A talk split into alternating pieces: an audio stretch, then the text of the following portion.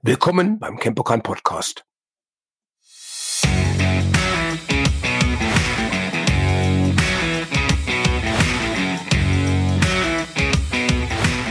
Ja, hallo, hier ist wieder der Ralf Beckmann vom Kenpokan in Hannover.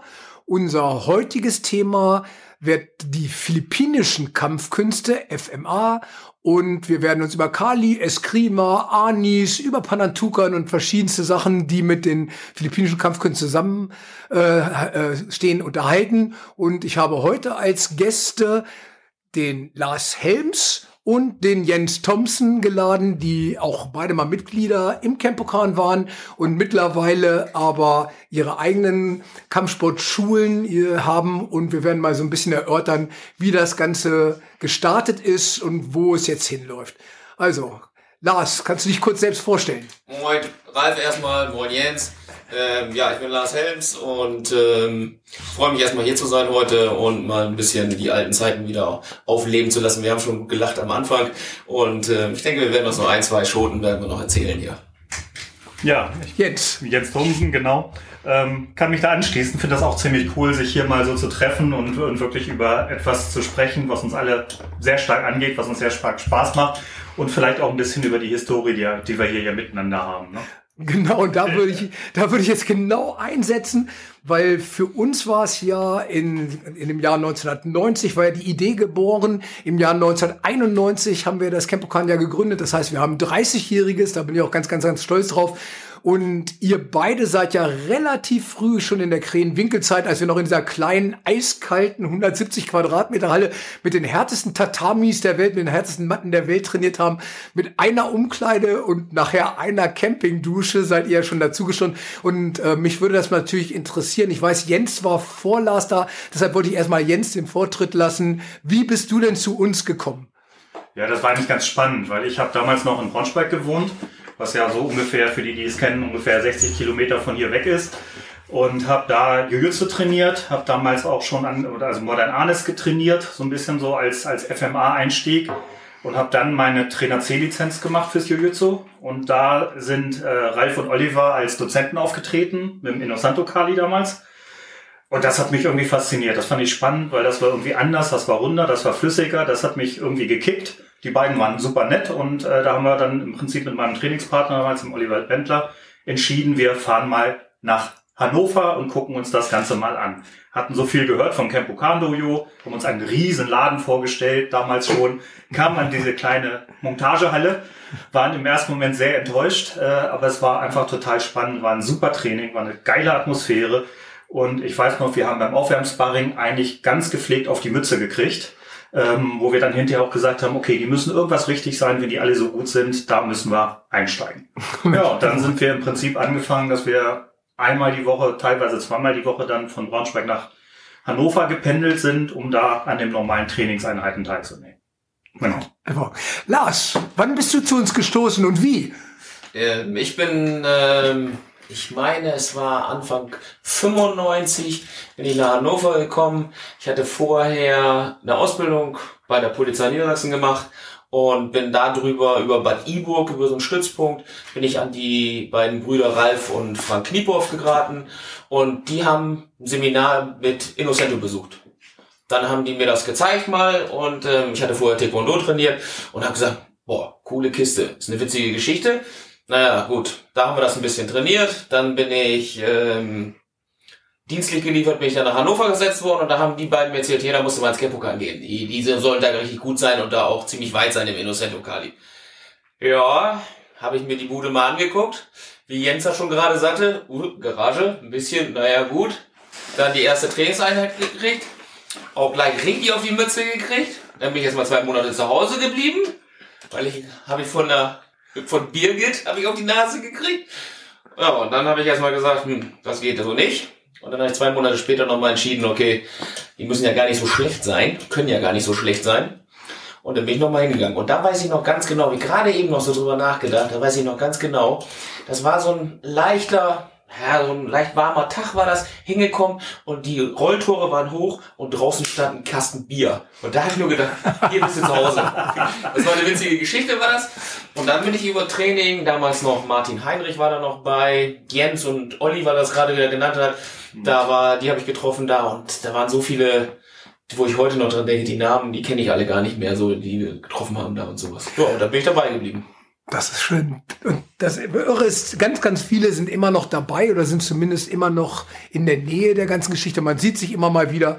Und auch jetzt nach 30 Jahren ist es immer wie ein Fest, wenn die alten Leute mal zusammenkommen. Und ich weiß, einige von uns haben mir letztens erzählt, sie planen mal so eine Revival-USA-Tour, wo wir die ersten Trainer nochmal wieder äh, alle besuchen und ich hoffe, wir kriegen ganz, ganz viele zusammen. Gerade letztens war Waldo Brandt aus Göttingen hier ja. und meinte, oh, wäre es nicht toll, wir würden die ganze alte Truppe nochmal zusammenkriegen. Das ist übrigens auch eine, eine, eine Meldung an Finn aus Hamburg, Zanschin. Melde dich.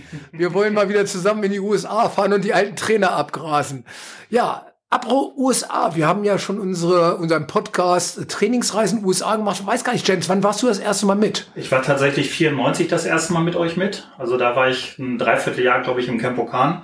Und ihr seid dann äh, gefahren nach, nach ähm, Los Angeles zu Guru Dam. Ja. Und Olli und ich haben gesagt, da müssen wir mit. Dann sind wir mit euch, also wir waren ja zu viert damals noch, kannst dich wahrscheinlich dran erinnern. Finn war, glaube ich, zur gleichen Zeit auch den wir eben gerade angesprochen hatten in Los Angeles. Und äh, das war für mich so das erste Mal, dass ich dann im, im Mekka des äh, Innocento Kalis war. Und JKD natürlich in Shoot Wrestling mit Eric Pauls und einfach eine sehr, sehr geile Zeit, sehr, sehr cooles Training da gesehen und vor allen Dingen die Trainingsmethodik. Die hat mich auch immer sehr motiviert, weil das einfach, es war gut, aber es war fördernd. Also einfach nicht sich gegenseitig auf die Moppen hauen, sondern wirklich gut miteinander trainieren und, und intensiv trainieren, sehr, sehr intensiv. Und wir hatten, glaube ich, so viel Spaß. Ja. Äh, nach dem Training und zwischen dem Training und auch beim Training. Ich glaube, in dieser Zeit haben wir das Wort Fahrbier kreiert. Ich glaube, da, das haben die Amerikaner gehasst wie die Pest, weil wir haben dann halt unsere Fahrten in die verschiedenen Gyms danach äh, bemessen, wie viel Bier man auf dem Weg ins Gym trinken konnte. Ja. also war der Begriff Fahrbier einer unserer witzigsten Sachen, die wir gemacht haben. Lars, wann bist du das erste Mal mit uns in den USA gewesen? Ehrlich gesagt, ich bin gerade richtig am überlegen. Ich, ich kann es gar nicht sagen. Ich dachte, das wäre die Reise, wo du dabei warst, 94 Jens. Aber ich meine, das war 95 das erste Mal, 95, Ende 95, glaube ich, sind wir zu Bill McGrath geflogen. Aber ich bin mir da nicht mehr sicher. Kann ich nicht sagen. Ich meine, das war Bill McGrath. Wir sind nach New York geflogen und haben das erste Mal ähm, Piketty in Reinkultur kennengelernt in Fishkill, New York. Was ist eigentlich Fishkill, New York, habe ich gedacht. so, dann Fabier war da schon bekannt. Das war auch klar. Und dann sind wir da hingefahren. Dann haben wir, glaube ich, sind wir da abends einfach aufgetaucht und haben wir noch ein kurzes kleinen Snack gekriegt, gepennt und morgens um sieben stand Bill McGrath mit so einem Trommel auf und alle nur so, äh, was ist denn jetzt los? Hochgekommen und dann, ja, wir wollen trainieren. Ja, okay. Dann haben wir trainiert und dann wollten wir irgendwann Mittagspause machen. Nee, nee, Mittagspause gibt's ja nicht. Wir können ja trainieren, wir können trainieren, wir können heute Abend noch essen. Und dann haben wir, glaube ich, bis 19 Uhr straight durchtrainiert. Ich war so fertig. Ich weiß noch ganz genau, nach dem ersten Tag hatte ich einen Tennisarm ohne Ende. Da weiß ich noch, da hat er noch sein, von seiner Frau hat er noch irgend so eine Medizin geholt, die meinen Arm eingerieben hatte, weil ich am zweiten Tag konnte ich meinen Arm überhaupt nicht bewegen, war ich schon wieder raus. War ich also gar nicht gewöhnt. Ich, ich werde das nie vergessen. Olli und ich haben meistens vorne im Auto gesessen und ich weiß, das eine Mal saßen Kurt Stahlmann, auch habt ihr ja auch schon kennengelernt von einem unserer Podcasts, und, und Lars saßen hinten auf der, auf der Rückbank und Olli und ich hatten es noch nicht geschafft, die Türen zuzumachen von unserem Auto, drehten uns um und die beiden lehnten Schulter an Schulter, Kopf an Kopf und schnorchelten schon fröhlich vor sich hin. Das werde ich nie vergessen. Oder ich erinnere mich an einen Abend, da wollten wir, da waren wir in Los Angeles und wir waren, glaube ich, im Furama Hotel und hatten gesagt, wir sind alle so müde, aber wir gucken noch einen Film zusammen auf dem Hotelzimmer. Ich weiß, es lagen irgendwie sieben Leute hinten im Bett und ich bin vorne zum Fernseher gegangen und hatte versucht, irgendwie die, die Fernbedienung zu suchen für den Film und drehte mich um und sah in sieben schnarchende Gesichter, die, die alle schon weggepufft sind, mit ihrem Bier in der Hand und mit dem Fernsehabend wurde es nicht mehr so richtig. Mhm. Das war schon eine coole Erinnerung, war das schon, das muss ich ganz sagen. Kann mich noch an ein Camp erinnern. Kevin Seaman, ja, Kevin Seaman, da bin ich irgendwie, Thai-Boxen haben wir da gemacht, weiß ich heute noch, wird heute noch ganz viel drüber gelacht, wo er sagt, Lars, äh, der liegt da hinten am Baum in der Mittagspause. Habe ich erstmal komplett gepennt. Weiß ich noch ganz genau. Musste ich auch so lachen. Ajahn Chai wohl auch mal irgendwie gesagt, ey, was ist mit ihm los da hinten? War komplett überfordert, war ich da. Ich erinnere, das war, ich glaube, das war 2000. Da waren wir auf dem Wisconsin Camp bei Rick Fay in so einem, in so einem Fit, äh, nee, in so einer, so einer Tonerhalle. Da war so eine Schnitzelgrube. Und ich weiß auch noch nach der Pause, da haben wir irgendwann auch gesagt, wo ist denn Lars? Und dann irgendwann haben wir ihn in der Schnitzelgrube gefunden. Der guckte nur noch der Kopf raus und der war schön am Schnarchen. Für die, die die Schnitzelgruppen nicht kennen, das haben die Turner, äh, haben dann sozusagen Styropor und Schaumstoff in so eine Grube, damit, wenn sie absteigen oder irgendwo runterfallen, dass sie weich fallen. Für uns war das natürlich eine super Gelegenheit, uns in der Mittagspause irgendwo so zu verdrücken, dass wir in aller Ruhe ein bisschen ausschlafen konnten. ja, das waren schon wahnsinnig schöne Lehrgänge. Ja, die philippinischen Kampfkünste hier in Deutschland, irgendwie fristen sie halt immer noch so ein, so ein, so ein Nebendasein, obwohl es langsam aber sicher besser wird. In den USA, wahrscheinlich einfach, weil mehr Filipinos einfach in den Staaten leben als hier in Deutschland, habe ich das Gefühl, wer so Born Identity, Jason Statham-Filme, Transporter, kennt die alle. Aber hier ist für äh, Kali, Eskrima, Anis, Panantukan für viele immer noch ein totales Fremdwort. Was denkt ihr? Ja, leider ist das, glaube ich, so, wobei ich glaube, dass das in den letzten Jahren auch deutlich, sagen wir mal, bekannter geworden ist. Unter anderem durch die, durch die äh, Filme, die du gesagt hast, aber auch natürlich durch viele internationale Trainer, die jetzt mittlerweile auch hier unterwegs sind. Und ähm, ja, Lars und ich, wir sind ja sehr aktiv auch in Richtung Piketty Törger. Da hat sich auch so mittlerweile auch eine riesengroße Community gebildet, ähm, andere befreundete Stile. Also ich glaube, das ist, äh, ist am, am Wachsen und immer weiter am Wachsen. Aber das stimmt, in den, in den 90ern, ich glaube, das mein erster Start mit, mit äh, Filipino oder das erste Mal, dass ich es überhaupt gesehen habe, war, glaube ich, 87 auf einem Jiu-Jitsu-Lehrgang, wo ich damals eine Modern Arnis-Vorführung von zwei Leuten gesehen habe. Das waren damals Wolfgang Schnur und Peter Konstack. Und das hat mich damals total gekickt. Ich fand das unglaublich cool, was die da gemacht haben. Mich haben nur diese roten Hosen so ein bisschen abgeschreckt, ehrlich gesagt. Und äh, das war dann auch so ein bisschen so der Grund, warum ich dann tatsächlich mal gesucht habe, sowas zu finden. Aber ähm, mittlerweile findet man das ja eigentlich doch schon relativ häufig. Ich glaube, in, dem, in den Anfängen war es damals, ähm, wo ich das kennengelernt habe, war das erste Filipino Martial Arts Festival, ausgerichtet Alfred Plath, Dieter Knüttel und dann waren die ganzen Filipinos da. Und ich glaube, da hat man so einen, hat man einen guten Anfang gehabt. Man hat es aber so ein ganz klein bisschen verpasst, das fortzusetzen. Viel Verbandsmeierei, glaube ich, zu dem Zeitpunkt damals auch untereinander war man sich nicht ganz so grün. Der eine hat dem anderen das Schwarz unter den Fingernägel nicht gegönnt und sowas alles. Das kam so hinzu, wie das aber ja in vielen Stilen immer so ist. Da müssen wir ja nur in die anderen Stile reingucken, was ja heute noch so ist und so. Das hat so ein bisschen, ja, gefehlt, sag ich mal. Und äh, wenn ich jetzt bei uns hier so gucke ins Innocento, da fehlte, haben wir auch ein paar Mal ja schon drüber gesprochen, da fehlte so ein, so ein, ja, wie soll ich sagen, so eine Führung für Deutschland, der das so übernimmt, so ein bisschen aber das hat eigentlich nicht so, hat so gefehlt, hat das. Und ich finde, wir haben es gut gemacht, wir haben es gut gemanagt, haben wir es auf alle Fälle alle. Das muss ich ganz ehrlich sagen. So wie wir unseren Weg gegangen sind, finde ich ein Tip-Top. Beste, was es gab oder was es gibt. Und ähm, so würde ich es auch jederzeit wieder machen. Nichtsdestotrotz, um das bekannter zu machen, wo du von gesprochen hattest, da hätte ich, ja, hätte ich mir damals gewünscht, so vielleicht so ein bisschen mehr Linie rein. Aber das war halt nicht zu dem Zeitpunkt. Und jetzt mittlerweile, hast du, wie du schon ganz gut gesagt hast, die, die Anfänge sind gemacht hier mit Jason Bourne und sowas alles und da kommt's halt her. Und für mich persönlich ist es ganz viel jetzt mit, mit Jared Vihongi übers, ähm, über die PKT Tactical Association ist ganz viel, weil es meinen Beruf halt mit mir bringt. Und das merkst du halt ganz viel, dass die Leute da rein schießen. Messersachen, Stockabwehren und solche Sachen. Taktisches Vorgehen halt, ja. Genau. Ich denke, es ist auch mit deutlich bekannter geworden, seitdem wir ja im Prinzip YouTube haben. Ja. Weil wenn man so überlegt, in den 90ern, als wir angefangen haben, es gab kein YouTube, wenn wir nach Los Angeles gefahren sind oder, oder zu Bill McGrath oder wo auch immer hin, dann haben wir eine Videokamera mitlaufen lassen und mussten hinterher irgendwie schlechte Kopien ziehen, auf denen man kaum noch was sehen konnte. Und ähm, wir hatten einmal im Jahr eine Woche, vielleicht zwei Wochen Input, haben das dann austrainiert vielleicht auch viele Fehler mittrainiert, die wir jetzt langsam wieder rausgekriegt haben. Und heutzutage macht man halt YouTube an und findet ganz vieles, zumindest erstmal als Erinnerung. Ähm, ist ein Fluch und ein Segen, würde ich sagen. Ne? Ich kann mich an die ersten Jahre erinnern, als wir noch gar nicht so mit Technik waren, sondern versucht haben mitzuschreiben. A, ich konnte nachher meine Schrift gar nicht mehr entziffern und B, ich wusste gar nicht mehr, was ich mir selber sagen wollte.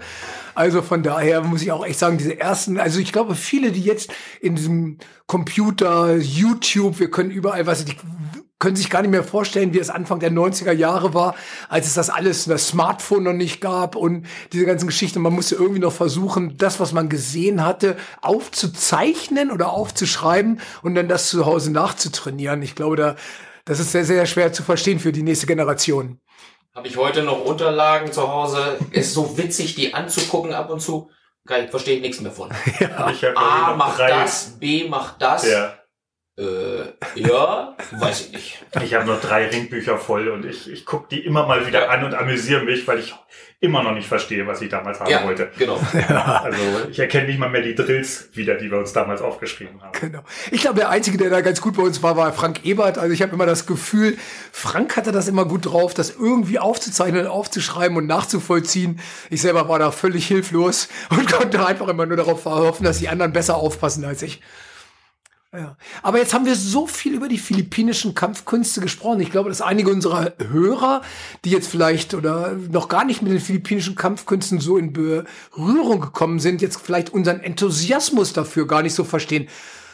Jens, was ist das, was für dich die philippinischen Kampfkünste so ausgezeichnet hat, dass dein Weg ja auch wie unserer vom Jeet Kune Do, wir sind 10, 100 Kämpfer, äh, eigentlich dahin gegangen ist, dass du mehr oder weniger die philippinischen Kampfkünste, denke ich mir, aber wenn ich das, unterbrich mich, wenn ich was falsch sage, als deine Hauptkampfkunstart für dich gefunden hast. Ja, es ist definitiv meine Hauptkampfkunstart natürlich auch, weil irgendwann, je älter man wird, die Zeit immer weniger wird und man kann nicht tausend Sachen ein bisschen machen, sondern man sollte sich dann meiner Meinung nach irgendwann ein bisschen spezialisieren. Ja, das war bei mir die Filipino Martial Arts einfach, weil ich das Konzept sehr geil finde. Weil A, macht es Spaß, das ist für mich erstmal das Wichtigste.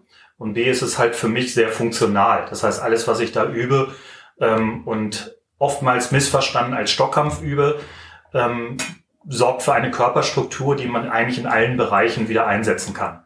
Und das ist genau das, was ich faszinierend finde. Früher in meiner Judo- oder Karate-Zeit und Jiu-Jitsu-Zeit, da war es so, wenn man dann Messer in die Hand genommen hat, da musste man was komplett anderes machen wenn man einen Stock in die Hand genommen hat, musste man etwas Neues lernen. Und das gerade das, die philippinischen Kampfsportarten und auch da vielleicht besonders mein, mein Steckenpferd Pikiti, was es eigentlich schon immer war, das ist so, ist es egal, was man in die Hand nimmt.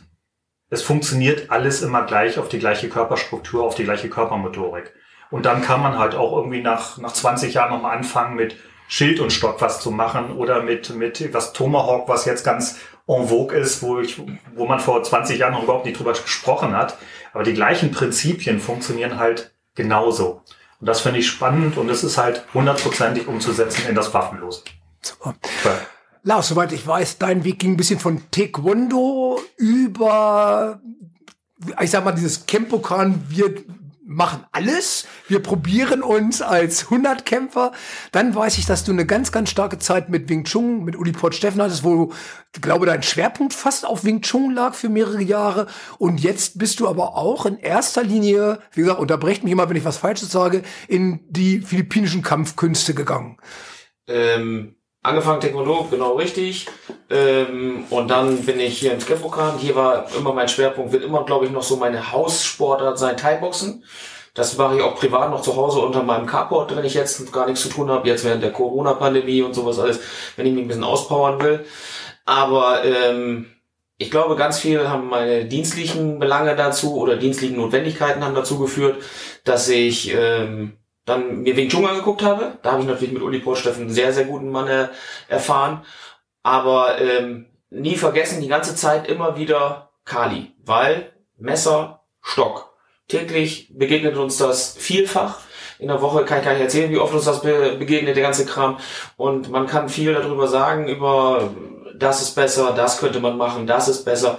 Ich muss ganz ehrlich sagen, ich habe meinen Weg da gefunden. Kali, Anis, Eskrima, wie immer man es auch nennen will, ähm, der Bezug zu dem Messer und dem Stock, das war für mich das, was am meisten Sinn machte. Und da kann ich mich ganz deutlich Jens auch nur anschließen, so wie er das gerade schon beschrieben hat. Diese motorische Trainingsmöglichkeiten, das Übernehmen, es bleibt alles gleich, ob ich nun ein Messer in der Hand habe, einen Stock in der Hand habe oder ob ich eine Taschenlampe in der Hand habe. Das war für mich wichtig zur Umsetzung für meine dienstlichen Fähigkeiten und sowas. Und ähm, ja, mittlerweile ist äh, Sifu Bordsteffen halt verstorben, deswegen habe ich das, ich persönlich, das für mich an Nagel gehängt jetzt und ähm, habe mich ganz deutlich dem ähm, Kali verschrieben, muss ich ganz ehrlich sagen. Und da fahre ich sehr, sehr gut mit. Ähm, ich bin da das erste Mal immer so dazugekommen, war 94, wo ich Bill kennengelernt, 95, wo ich Bill kennengelernt habe. Der hat schon den Weg so mal das erste Mal gezeigt, wie man das so, er war damals Court Officer in New York, wie man so diese Sachen im Dienst anwenden kann. Ja, und jetzt über die ganzen letzten Jahre mit Jared, der halt ähm, bei der Polizei Salt Lake City ist und der hat mir halt einen ganz anderen Einblick darüber gegeben, wie man taktisch gesehen diese Filipino Martial Arts halt benutzen kann. Und ähm, damit kann ich sehr, sehr gut arbeiten, muss ich ganz ehrlich sagen. Da werde ich auch bleib beibleiben. Cool. Ja, jetzt klingt es für unsere Hörer, glaube ich, immer so, als wenn philippinische Kampfkünste immer nur mit Waffe zu tun haben. Man hört immer Stock, Messer und so weiter. Ähm, aber natürlich gibt es auch einen leere Handpart. Dieses Panantukan, wie das Guru Daniel Santo nennt. Ich war übrigens mal auf den Philippinen und habe alle möglichen Leute nach Panantukan gefragt und keiner wusste eigentlich, was das ist. Das war ganz witzig, weil ich dachte, jetzt kann ich da bestimmt einen Lehrer finden, der mich weiterbringt. Ähm, in, inwieweit äh, schätzt ihr denn an von der ich versuche ja mal bei uns zu sagen, die Filipinos oder so wie ich es gelernt habe, man lernt von der Waffe zur leeren Hand, so dass man halt auch ähm, dieses gesamte Waffentraining, ob man jetzt eine hat oder nicht, sehr für seine eigene Selbstverteidigung nutzen kann. Wie seht ihr beide das?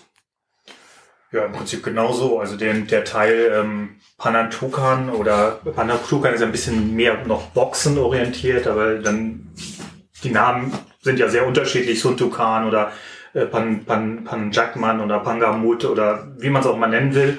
Ähm, das kommt halt alles aus den gleichen Bewegungen der Waffe und es wird dann halt einfach nur, ob ich jetzt einen Schlag eins mit der Waffe mache, also einen diagonalen Vorhandschlag nach unten, den kann ich mit der offenen Hand machen, den kann ich mit einer ordentlichen Kelle oder so einer schönen Ohrfeige machen. Das ist im Prinzip die gleiche Bewegung. In der Bierflasche, die hat man Dinger immer in der Hand. genau. Oder mit dem Ellbogen, den ich dann im Prinzip beim, beim Zurückziehen, dann ist das die gleiche Bewegung wie ein Ellbogen, Knie, das ist alles, es geht einher. Also für mich ist da keine Trennung. Ich unterscheide zum Beispiel nicht dazwischen. Es hat natürlich so einen harten Einschlag auch noch mit Richtung der Silat-Techniken, also der Beinmanipulation und dieser Würfe auch da erinnere mich, fand ich, fand ich damals ganz, ganz spannend, als ich das erste Mal im Modern Anis so diese Sealat Sweeps gesehen habe. Damals dachte ich, es wäre, würde aus dem Sealat kommen, aber es kommt genauso aus dem Philippinischen, aus dem Kuntao oder aus dem, aus dem, ähm, ja, Kali. Hab gedacht, die machen das doch ganz, ganz falsch. Das ist doch ein Osotogari aus dem, aus dem Judo. Und dann, bis ich dann begriffen habe, nein, da wird es halt anders gemacht, weil wahrscheinlich die Struktur anders ist. Meine Theorie Ganz kurz für unsere Zuhörer. Silat ist eigentlich eher aus dem indonesischen äh, Kreis äh, wird aber auch, weil Indonesien und die Philippinen ja auch teilweise miteinander verbunden sind, äh, ist es eigentlich auf allen Inselgruppen vertreten. Ja, es geht auch, es geht auch ein bisschen ineinander über, also mhm. grenzübergreifend. Da ich glaube, jedes Dorf hat da so ein bisschen seinen eigenen Dialekt mhm. und jeder nennt es dann irgendwie unterschiedlich. Und ich glaube, da streiten sich mehr Leute drüber, wie es heißt, als wie es wirklich gemacht wird. das ist ein bisschen nur meine Erfahrung. Ne? Das stimmt. Ist das, ist das nicht ein Riesenproblem unserer sozialen Medien, dass viele Leute mittlerweile mehr diskutieren als trainieren? Definitiv. Absolut. Absolut. Top Warrior. Ja.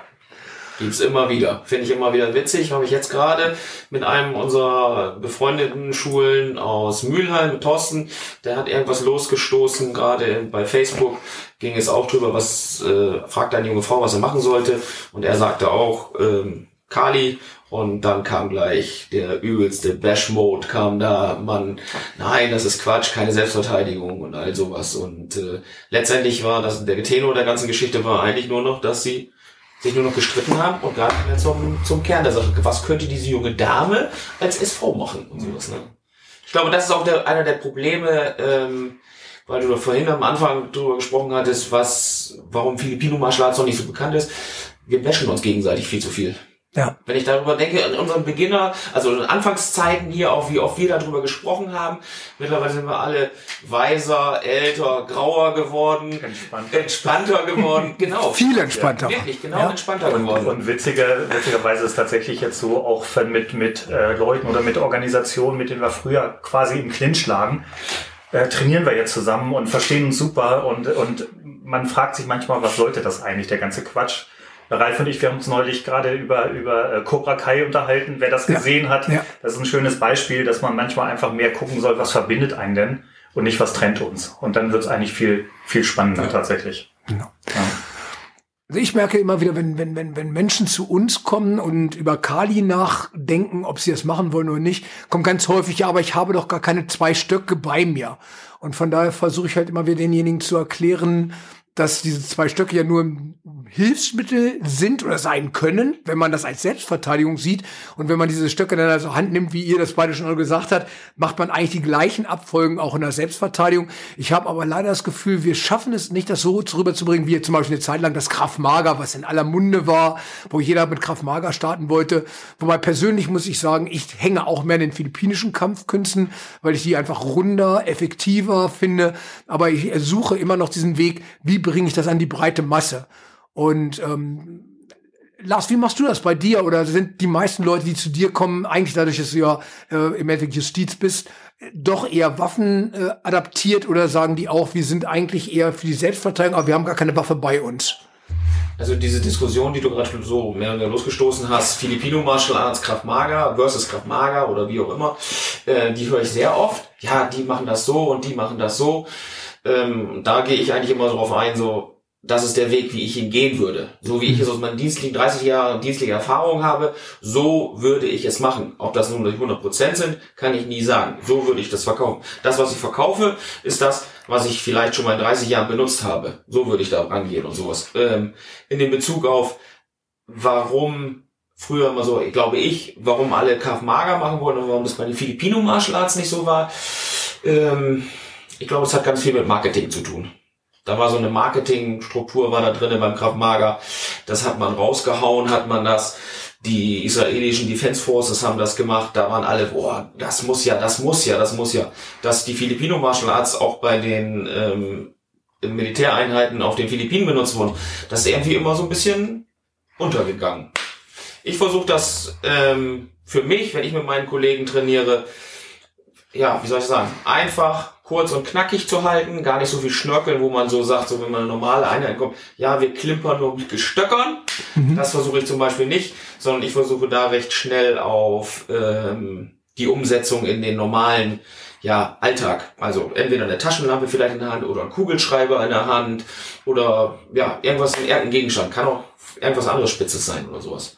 Und damit versuche ich damit zu arbeiten. Das ist das eigentlich, was so normal ist. Wenn ich jetzt mit meinen Kollegen spreche, ist es eher so, wenn ich jetzt mal ganz speziell auf eine Situation eingehe, du bist bei einer Personenkontrolle und hast dein Merkbuch in der Hand, schreibst was auf in der linken Hand und rechter Hand hast du einen Kugelschreiber in der Hand und dann passiert irgendwas, dann könnte man rein theoretisch, wenn es so ein Angriff so gefährlich, der sich so gefährlich darstellt, dann könnte man rein theoretisch mit dem ähm, Kugelschreiber arbeiten, natürlich dann immer wieder unter Beachtung von Verhältnismäßigkeit, Erfordernissen, alles so die gesetzlichen Grundlagen und sowas. Aber das wäre so mein Weg, den ich so zeige.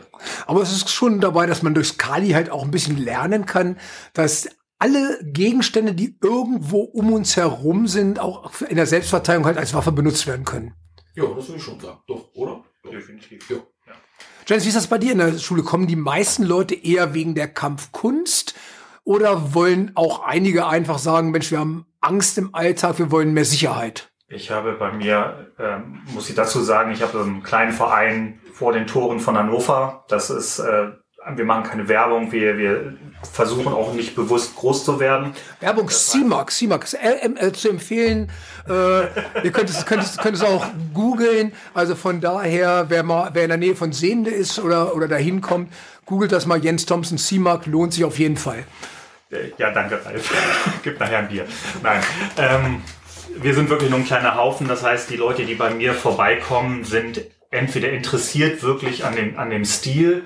Also ich habe tatsächlich viele Leute, die aus anderen Bereichen kommen, teilweise hohe Schwarzgurte aus anderen Systemen, die bewusst nach dem Stil suchen und dann kommen. Und die anderen Leute, die kommen, die kommen einfach nur, weil wir irgendwas anbieten. Und dann checken sie das mal. Also ich habe wenig Leute, die jetzt kommen und sagen, ich will mich jetzt selbst verteidigen. Und dann die kommen, gucken sich das an, sagen, oh, macht mir Spaß und freuen sich dann über den Selbstverteidigungseffekt, der dann im Prinzip mit dabei rauskommt. Aber zum Beispiel so diese, diese Frage jetzt, Krav Maga oder, oder Kali oder so, pff, keine Kommt bei Ahnung, euch nicht kommt vor. bei uns einfach nicht vor. Gut, jetzt habe ich ein bisschen Schleichwerbung für äh, Jens gemacht. Lars, du hast auch noch immer eine eigene Kampfkunstschule? Nicht mehr. Nein, ich bin wieder bei euch hier am Kickbookern. Juhu! Lars hat seinen Weg zurückgefunden. Das, das freut uns natürlich meine- sehr. Über meine Auslandseinsätze, Auslandseinsätze, die ich bei der Polizei hatte, bin ich, ähm, ja, sind mir die Leute weggeblieben, was ich auch durchaus verstehe.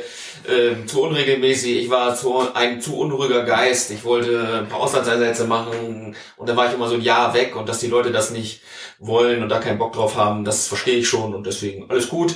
Und ähm, ich bin wieder in Kepokan hier, da wo ich angefangen habe und ähm, habe jetzt zwei Einheiten in der Woche hier und das, na gut, jetzt aktuell gerade nicht wegen Corona, aber ähm, wenn das dann wieder mal vorbei ist, dann ähm, bleibt das bei den zwei Einheiten wieder in der Woche und dann trainieren wir. Aber wie ihr seht jetzt schon, wir versuchen, also auch wenn wir Lehrer äh, in den philippinischen Kampfkünsten haben, versuchen wir die auch immer in den Schulen äh, quer zu verbinden, um einfach eine Zusammenarbeit zu finden. Und ich kann nur jedem Zuhörer, die verschiedene Kampfsportschulen haben, auch immer nur empfehlen, versucht einfach die Kooperation zu stärken, anstatt das Gegeneinander. Weil für uns ist es doch viel spannender, ganz ehrlich gesagt, wenn wir sagen, in ganz Deutschland, weiß ich nicht, sag mal eine Zahl, gibt es 5000 Menschen, die Kali machen? Vielleicht mehr? Weniger? Genau. Mehr jetzt. Gut, aber einfach anstatt diese 5000 zu verteilen, 50.000 daraus zu machen. Und das denke ich mir, könnten wir, wenn wir mehr zusammenarbeiten würden und einfach uns gegenseitig bewerben und einfach äh, die Schönheit dieses Systems ein bisschen noch mehr an eine breitere Masse zu bringen, denke ich mir mal, denn das Kali ist es wirklich wert, die philippinischen Kampfkünste sind es wirklich wert, nach meiner Meinung, dass sie mehr Beachtung finden noch, als es zurzeit ist, auch wenn es ein aufsteigender Ast ist.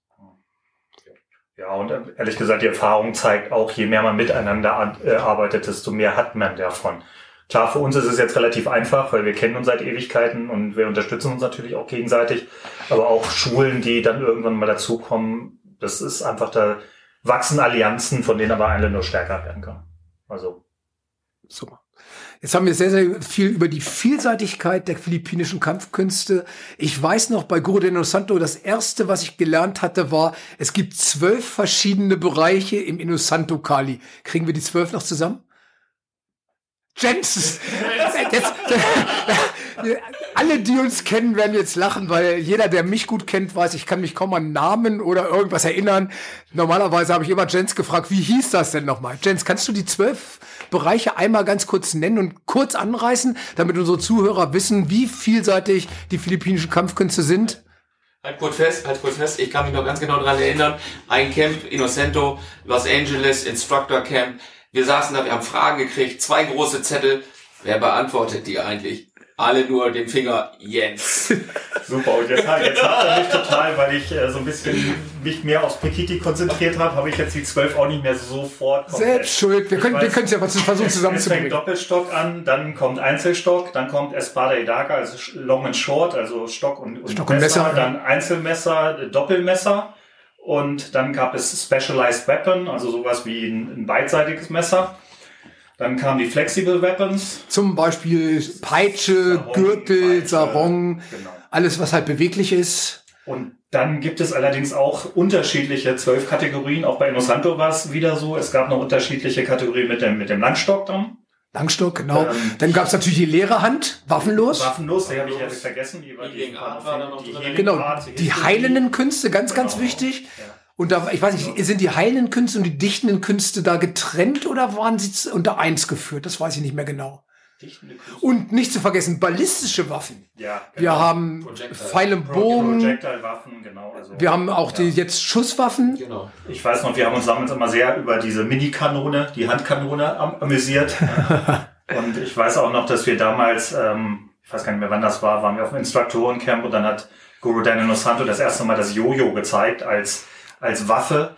Das, hat Das wäre unter flexible Waffen. Jojo? Wahrscheinlich, weiß ich nicht. Ja. Flexible. Flexibel? Aber es hat uns, hat uns damals sehr fasziniert, was Ja. man mit dem Jojo zum Beispiel alles machen kann und was er dann im Prinzip damit gezeigt hat. Oder halt auch das, das Nunchaku oder Tabak Tayok auf, äh, in Innocento Kali, was er im Prinzip dann Bruce Lee ja unterrichtet hat, wo eigentlich keiner so richtig weiß, dass Bruce Lees Einfluss aus den philippinischen Kampfkunstarten Ja. kam, mit dem, mit dem Chaku und nicht aus dem Okinawa oder so. In, in welchem Bruce Lee-Film haben Dennis Santo und Bruce Lee noch in dem Turm, haben sich unten in der untersten Etage geprügelt? War das Game of Death? Ja, ich sehe schon. Gute Frage ist das. Das ist eine gute ich Frage. bin nicht so ein Bruce. Ja, Alles Kann ich auch nicht sagen. Also im Endeffekt haben wir jetzt versucht, einfach mal zu bringen, wie vielseitig die philippinischen Kampfkünste sind. Im Großen und Ganzen ist das ein, eine Lehre, wo ein Leben nicht zu ausreicht. Also es reicht im Endeffekt tatsächlich, wenn man jetzt sagt, okay, man will sich nicht mit tausend verschiedenen Kampfkünsten beschäftigen, selbst um die philippinischen Kampfkünste zu durchdringen, denke ich mir, ist ein Leben nicht genug. Und man ist eigentlich immer weiter auf der Suche nach weiteren Antworten und kann das immer weiter vertiefen. Und deshalb denke ich, es ist absolut sinnvoll, sich mit dem Thema Filipino Martial Arts mal auseinanderzusetzen. Ihr hört schon hier im Kreis Hannover und Umgebung gibt es Möglichkeiten, das zu erlernen. Und wir freuen uns natürlich über jeden, der uns besucht, egal ob jetzt in Sehende oder hier in Hannover Fahrenwald. Und wir werden euch versuchen, natürlich so gut wie möglich die philippinischen Kampfkünste näher zu bringen. Und äh, ansonsten haben wir auch viele, viele kleine Videoclips auf YouTube laufen. Ähm, wir haben, machen auch mittlerweile alle Online-Training und Zoom-Konferenzen, wo ihr euch mal einschalten könnt. Von dabei stay tuned. Von euch beiden noch ein Abschlusswort, was ihr noch gerne loswerden wollt, bevor wir allen Tschüss sagen. Super lieben Dank, dass ich hier sein durfte. Oh, super gerne. gut. Und äh, war wieder witzig, mal wieder die alten Erinnerungen hervorzuholen. Ja, da kann ich mich nur anschließen und vor allen Dingen auch wirklich nochmal ganz tiefen Dank an, an Ralf und auch Olli damals, weil im Prinzip weder, ist wahrscheinlich okay, wenn ich das sage, weder Lars Ja. noch ich würden jetzt hier sitzen, Genau. ohne euch damals. Ja. Ne? Weil Oh, ihr habt da das- schon einen ganz, ganz starken Einfluss mit dem Campokan und auch mit der Methodik und auch mit der Persönlichkeit auf ja, viele Schüler und, und Schulen Ja. hier in Deutschland. Das stimmt. Darf man nicht vergessen. Herzlichen Dank. Wie gesagt, allen unseren Zuhörern wünschen wir jetzt natürlich auch noch einen wunderschönen Tag, wo immer ihr das hört, im Auto, zu Hause und so weiter. Jetzt denkt daran, nicht nur zuhören, sondern auch trainieren. Es lohnt sich und wir hören uns dann wieder am nächsten Sonntag. Schönen Abend.